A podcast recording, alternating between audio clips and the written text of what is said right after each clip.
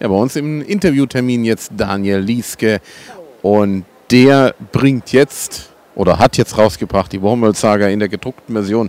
Die Wormwold-Saga in der gedruckten Version ist ja was ganz Besonderes, denn als allererstes ist es als Webcomic äh, entstanden. Erzähl doch mal erstmal, wie dieser Webcomic entstanden ist.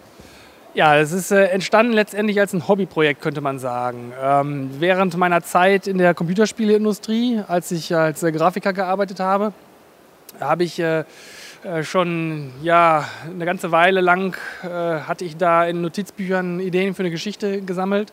Ähm, die sind dann über die Jahre sind die Notizbücher mehr geworden und die Ideen auch damit einhergehend. Und irgendwann war ich dann an einem Punkt, wo ich diese Geschichte gerne irgendwie erzählen wollte. Und ähm, da, da, mir das Internet als ein geeigneter Ort für, die, äh, für das Self-Publishing sozusagen äh, schien, ähm, habe ich dann den Comic letztendlich als Medium gewählt, weil äh, der auch meiner Vorliebe für visuelle Erzählweisen entgegenkommt ähm, und man da quasi sein eigener kleiner Regisseur ist für die Sachen, die man so macht. Ja, und ähm, dann war es so, das erste Kapitel entstand äh, neben meinem Job, quasi in den Abendstunden und an den Wochenenden. Habe ein Jahr lang daran gearbeitet, 2010 war das. Ja, und Weihnachten 2010 war es dann endlich soweit. Nach einem Jahr Arbeit habe ich äh, das erste Kapitel online gestellt und ähm, kurz darauf, also einige Wochen später, als die Leute aus ihren Weihnachtsferien quasi zurück waren und äh, geguckt haben, was gibt es denn Neues im Internet, ging es dann richtig los. Also dann äh, wurde ähm, das Ganze geteilt unter Freunden und Bekannten. Viele Leute haben es gesehen, größere Blogs haben dann darauf reagiert. Äh, Social Linking-Webseiten wie Reddit oder sowas haben dann darauf reagiert. Da haben dann innerhalb kürzester Zeit Hunderttausende von Leuten von diesem ersten Kapitel erfahren und ähm, haben es dann gelesen und die Reaktionen waren eigentlich für mich überwältigend damals, weil ähm, ich hatte einen kleinen Spendenbutton eingerichtet auf der Webseite, erstmal äh, ganz äh, naiv und unwissend. Da haben sehr viele Leute dann drauf geklickt, gerade in den ersten Monaten der Wormwald-Saga. Das hat mir einen ordentlichen Schub verpasst. Ähm, dann äh, haben viele Leute meine Bilder bestellt, äh, die es da auch auf der Seite äh, zu kaufen gibt. Und so hat sich das dann immer weiterentwickelt. Dann gab es eine erste Crowdfunding-Kampagne auf Kickstarter.com. Da haben die Leute dann das Budget für eine App für Tablet-Devices äh, zusammengetragen. Das war sehr faszinierend. Und von diesem Punkt aus hat es sich dann einfach immer weiterentwickelt, bis ich irgendwann gesagt habe, ich kriege das alles nicht mehr neben meinem Job gestemmt. Und da das erste Geld ja floss, sage ich mal, habe ich dann meinen Job gekündigt äh, im Mai letzten Jahres. Und seitdem arbeite ich Vollzeit an dem Projekt. Und das ist auch für die nächste Zeit so mein Plan, mein Ziel, was ich erreichen möchte. Und das ist aber auch etwas, was, ich, was wirklich dein Leben finanzieren kann? Oder ist es so, dass du jetzt sagst, oh, hätte ich vielleicht doch den Job nicht, besser nicht aufgegeben? Nee, also meinem Job weine ich nicht nach. Es ist sicherlich äh, einfacher, jeden Monat einen Gehaltscheck zu bekommen, als sich quasi seinen Lebensunterhalt zusammenzuklauben. Aber in dem Projekt ist im Moment sehr viel Dynamik. Auch, das zeigt ja auch die Buchveröffentlichung, äh, die auch ein wichtiger Teil meiner Refinanzierung ist. Aber auch die App äh, hat in den letzten Monaten große Erfolge verzeichnen können. Also wir sind schon mittlerweile auf über 150.000 Geräten installiert damit. Und ähm, die Resonanz im Internet ist nach wie vor gut. Äh, unsere jüngste zweite Kickstarter-Kampagne ist auch sehr erfolgreich äh, gelaufen. Damit haben wir uns jetzt die Errichtung eines Fanshops finanziert. Das ist ein Projekt, das dann im Januar anlaufen soll. Und ähm, ja, wir bauen jetzt immer weiter auf. Also ich musste, seitdem ich meinen Job gekündigt hatte, noch an nichts anderes arbeiten, um, um da irgendwelche äh, finanziellen Ausfälle zu kompensieren. Das läuft im Moment ganz gut. Aber das hättest du dir wirklich nicht träumen lassen, dass das zumindest zu Beginn, dass das so gut läuft, oder?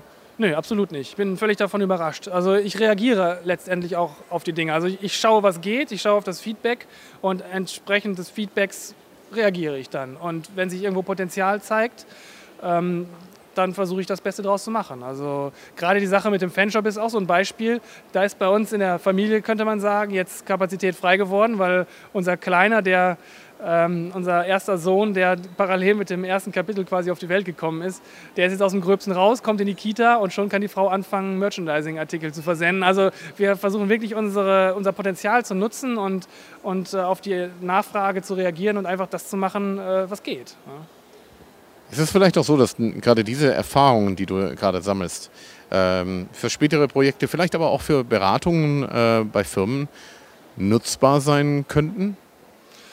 Oh, das ist eine interessante Frage. Also ich sag mal so, es sind unheimlich viele Erfahrungen, die ich derzeit mache und da ich ja alle Aspekte des Projektes selbst betreue, auch auf allen Ebenen diese Erfahrung. Also das ist sowohl ähm, die Erfahrung, wie die sozialen Netzwerke funktionieren oder aus welchen Ländern ähm, Besucher für, von Webseiten kommen, wie, wie vielversprechend YouTube-Aktionen äh, oder sowas sind. Also es sind eine Menge Aspekte, äh, die mich äh, mittlerweile auch sehr interessieren, muss ich sagen. Also es ist jetzt nicht nur so, dass ich äh, hart auf die Story konzentriert bin und auf die visuelle Gestaltung, sondern ich genieße durchaus auch diese Aspekte, die da in dem Fahrwasser quasi äh, mitkommen.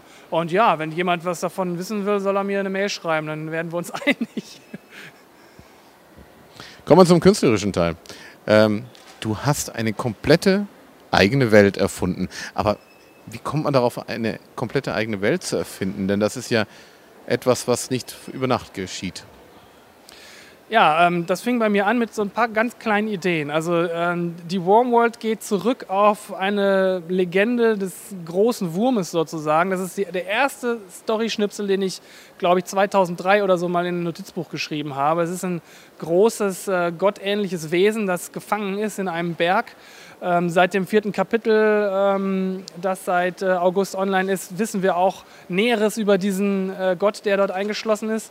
Ähm, das war so der allererste Ansatz. Und ich finde, es ist eigentlich ganz schön, wenn man, wenn man so eine neue Welt angeht, indem man erstmal sich die Mythen und Legenden äh, überlegt, die, auf der diese Welt letztendlich aufbaut. Und von diesem Zeitpunkt an hat sich das dann eigentlich entfaltet. Teilweise auch hat es sich vor meinen Augen entfaltet und ich habe lediglich nur aufgeschrieben. Also ähm, wenn man Mythen und Legenden hat, dann fragt man sich automatisch, wer erzählt denn diese Legenden? In welcher Welt spielen denn diese Legenden?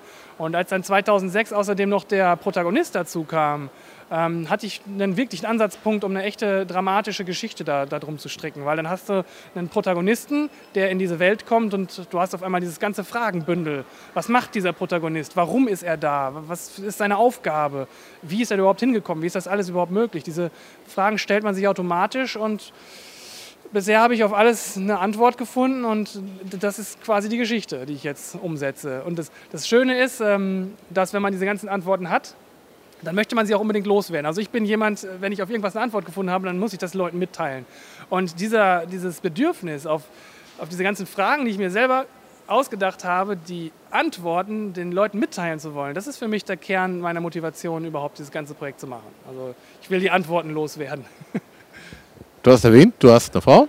Äh, hilft dir dir manchmal dabei, diese Fragen zu finden? Meine, ein Standardspruch meiner Frau ist immer, wir müssen uns mal an einem Wochenende gemütlich hinsetzen und du musst mir das alles mal erzählen, damit ich nicht der einzige Mensch bin, der, äh, der diese komplexe Story überblickt. Ähm, ja, meine Frau ist vor allen Dingen deshalb hilfreich, weil sie eben noch einen unverstellten Blick auf die Sache hat. Also ähm, sie ist für mich sehr wertvoll, wenn es darum geht, herauszufinden, ob die Leser überhaupt verstehen, was ich da geschrieben habe.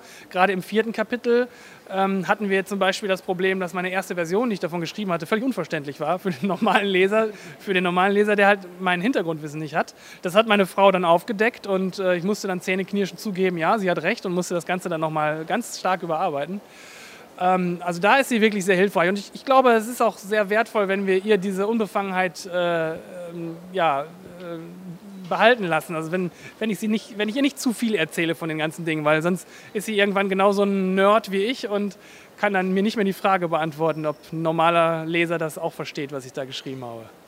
Also könnte man sagen, sie übernimmt die Arbeit eines Redakteurs. Ja, das würde ich schon so sagen. Zusätzlich hilft sie noch bei den Übersetzungen, also sie ist verantwortlich für die spanische Übersetzung zum Beispiel. Und ja, grundsätzlich, ich sage mal so, äh, es stimmt einfach, ohne, ohne unsere Frauen wären wir gar nichts. Also sie hält mir den Rücken frei und ähm, betreut jetzt auch ab Januar dann den Fanshop und all solche Sachen. Also wir sind da ein großes Team. Mich persönlich ähm, erinnert die Geschichte so ein bisschen an Michael Endes unendliche Geschichte. Zumindest so zum Beginn hin, es gibt einen kleinen Jungen, der geht auf Reise. Und man sieht in einem der Panels auch die Michael Ende Elementary. Kann es also sein, dass du ein wenig von Michael Ende inspiriert worden bist? Ja, also ähm, ich würde mal so sagen, äh, Michael Endes unendliche Geschichte ist auf jeden Fall auch ein, äh, ein mustergültiger Vertreter dieses Genres. Der, ich glaube, man nennt das Portal Fantasy, wo aus unserer realen Welt äh, der Protagonist durch ein irgendwie geartetes Portal in eine Fantasy-Welt äh, äh übertritt. Und ich mag solche Geschichten einfach. Also äh, das nicht nur im literarischen Bereich, sondern auch im filmischen Bereich. Zum Beispiel Geschichten wie Die Reise ins Labyrinth zum Beispiel. Auch die Filmversion von der unendlichen Geschichte. Das sind Sachen, die haben mich sehr geprägt. Und ich finde dieses, äh, dieses Konstrukt eigentlich sehr, sehr spannend, weil äh, man hat dann einen, einen Charakter, der in eine Welt übertritt, die eigentlich ein Spiegelbild seines Inneren ist. Und äh, das ist äh, bei der unendlichen Geschichte sehr schön gelöst und das ist auch mein Bestreben, das in die Richtung äh, voranzutreiben. Also man könnte da jetzt sehr stark ins Detail gehen, aber ähm, ich will die Frage vielleicht kompakt so beantworten. Ja, Michael Ende ist auf jeden Fall eine Inspiration für mich, allerdings auch nicht ausufern. Also das heißt, äh, im weiteren Verlauf der Geschichte wird man jetzt merken, äh, dass es doch einen sehr eigenen Anstrich hat und in eine spezielle äh, andere Richtung auch geht. Wird denn äh, deine Geschichte ein Ende haben oder geht die auch, naja, was heißt ja auch, geht die unendlich weiter? Ähm, nein, die Wormwood-Saga ist schon von Anfang an angelegt als eine Trilogie ähm, bei der die drei Teile sehr stark miteinander verwoben sind. Also es ist nicht nach dem Prinzip gedacht, äh, wir gucken mal, wie die Reaktion am Anfang ist und spinnen das Ganze dann einfach unendlich weiter, so episodisch, sondern es gibt einen gesamten äh, dramaturgischen Spannungsbogen, der steht auch schon fest. Und ähm, er ist nur sehr umfangreich. Also ich schätze derzeit den Umfang der Geschichte auf ungefähr 60 Kapitel, aufgeteilt in drei äh, große Abschnitte von der ich gerade quasi den ersten erzähle. Und ähm, ich gehe davon aus, dass wir das Ende des ersten Abschnittes ungefähr bei Kapitel 20 erreichen. Das heißt, da liegt noch einiges an Arbeit vor mir. In der, in der Druckausgabe sind jetzt vier Kapitel? Es sind drei Kapitel in der, in der Buchausgabe. Ja. Das heißt, wir gehen von 20 Bänden dann aus am Schluss. Das wäre schön. Also immer wenn ich meine 20-bändige Akira Gesamtausgabe im Regal sehe, denke ich mir, da muss er auch hinkommen. Also hätte ich nichts gegen, wenn wir das hinbekommen, ja. Da bin ich auf jeden Fall mal gespannt. Jetzt ist es so, du hast, du bist im Internet gestartet mit eben dieser Canvas-Methode, dass man nach unten scrollen musste. Und du hast anfangs mal gesagt, das kannst du nie als Druckwerk umsetzen. Jetzt ist es aber als Druckwerk umgesetzt. Ähm, wie, was waren da die Herausforderungen? Und wie hast du das gemacht? Ja, also das, das Tollste an dem ganzen Buchprojekt ist, dass ich da selbst gar nicht so viel machen musste. Das war auch von Anfang an äh, eigentlich ein Anspruch, den ich an, äh, an, an, alle Verlage gestellt habe, die sich bei mir gemeldet haben und die Interesse an einer Druckausgabe hatten. Ähm, ich kriege das in meinen Zeitplan gar nicht mehr unter, äh, noch selbst die Buchausgabe vorzubereiten. Deshalb lag das alles in Tokyo Pops Hand. Und ich muss sagen, ich bin selbst überrascht worden durch das Layout und finde das äußerst gelungen. Ich glaube sogar, dass Tokyo Pop ein besseres Layout gemacht hat, als ich äh, es gemacht hätte, denn sie sind viel freier und kreativer mit den Panel-Artworks umgegangen. Ich hätte wahrscheinlich versucht, bei jedem Bild möglichst alles reinzuretten. Als der Illustrator versucht man da keinen Pixel zu verlieren. Aber Tokyopop hat sich wirklich zum Ziel gesetzt, äh, funktionierendes Seitenlayout auf die Beine zu stellen, hat da bei manchen Bildern auch einfach mal ein bisschen Platz geopfert. Andere Bilder kriegen äh, sogar mehr Platz in der Druckausgabe, als ich sie äh, am Screen, äh, als ich den im, im Screen gegeben hatte. Und ähm, also ich bin sehr, sehr positiv überrascht davon, wie das Ganze funktioniert. Also äh, Hut ab vor Tokyo Pops Leistung. Und toll, dass ich da gar nicht so groß drüber gucken musste. Also es war auch für mich eine schöne Überraschung. Aber eine, eine gewisse Endkontrolle hast du dir vorbehalten, oder?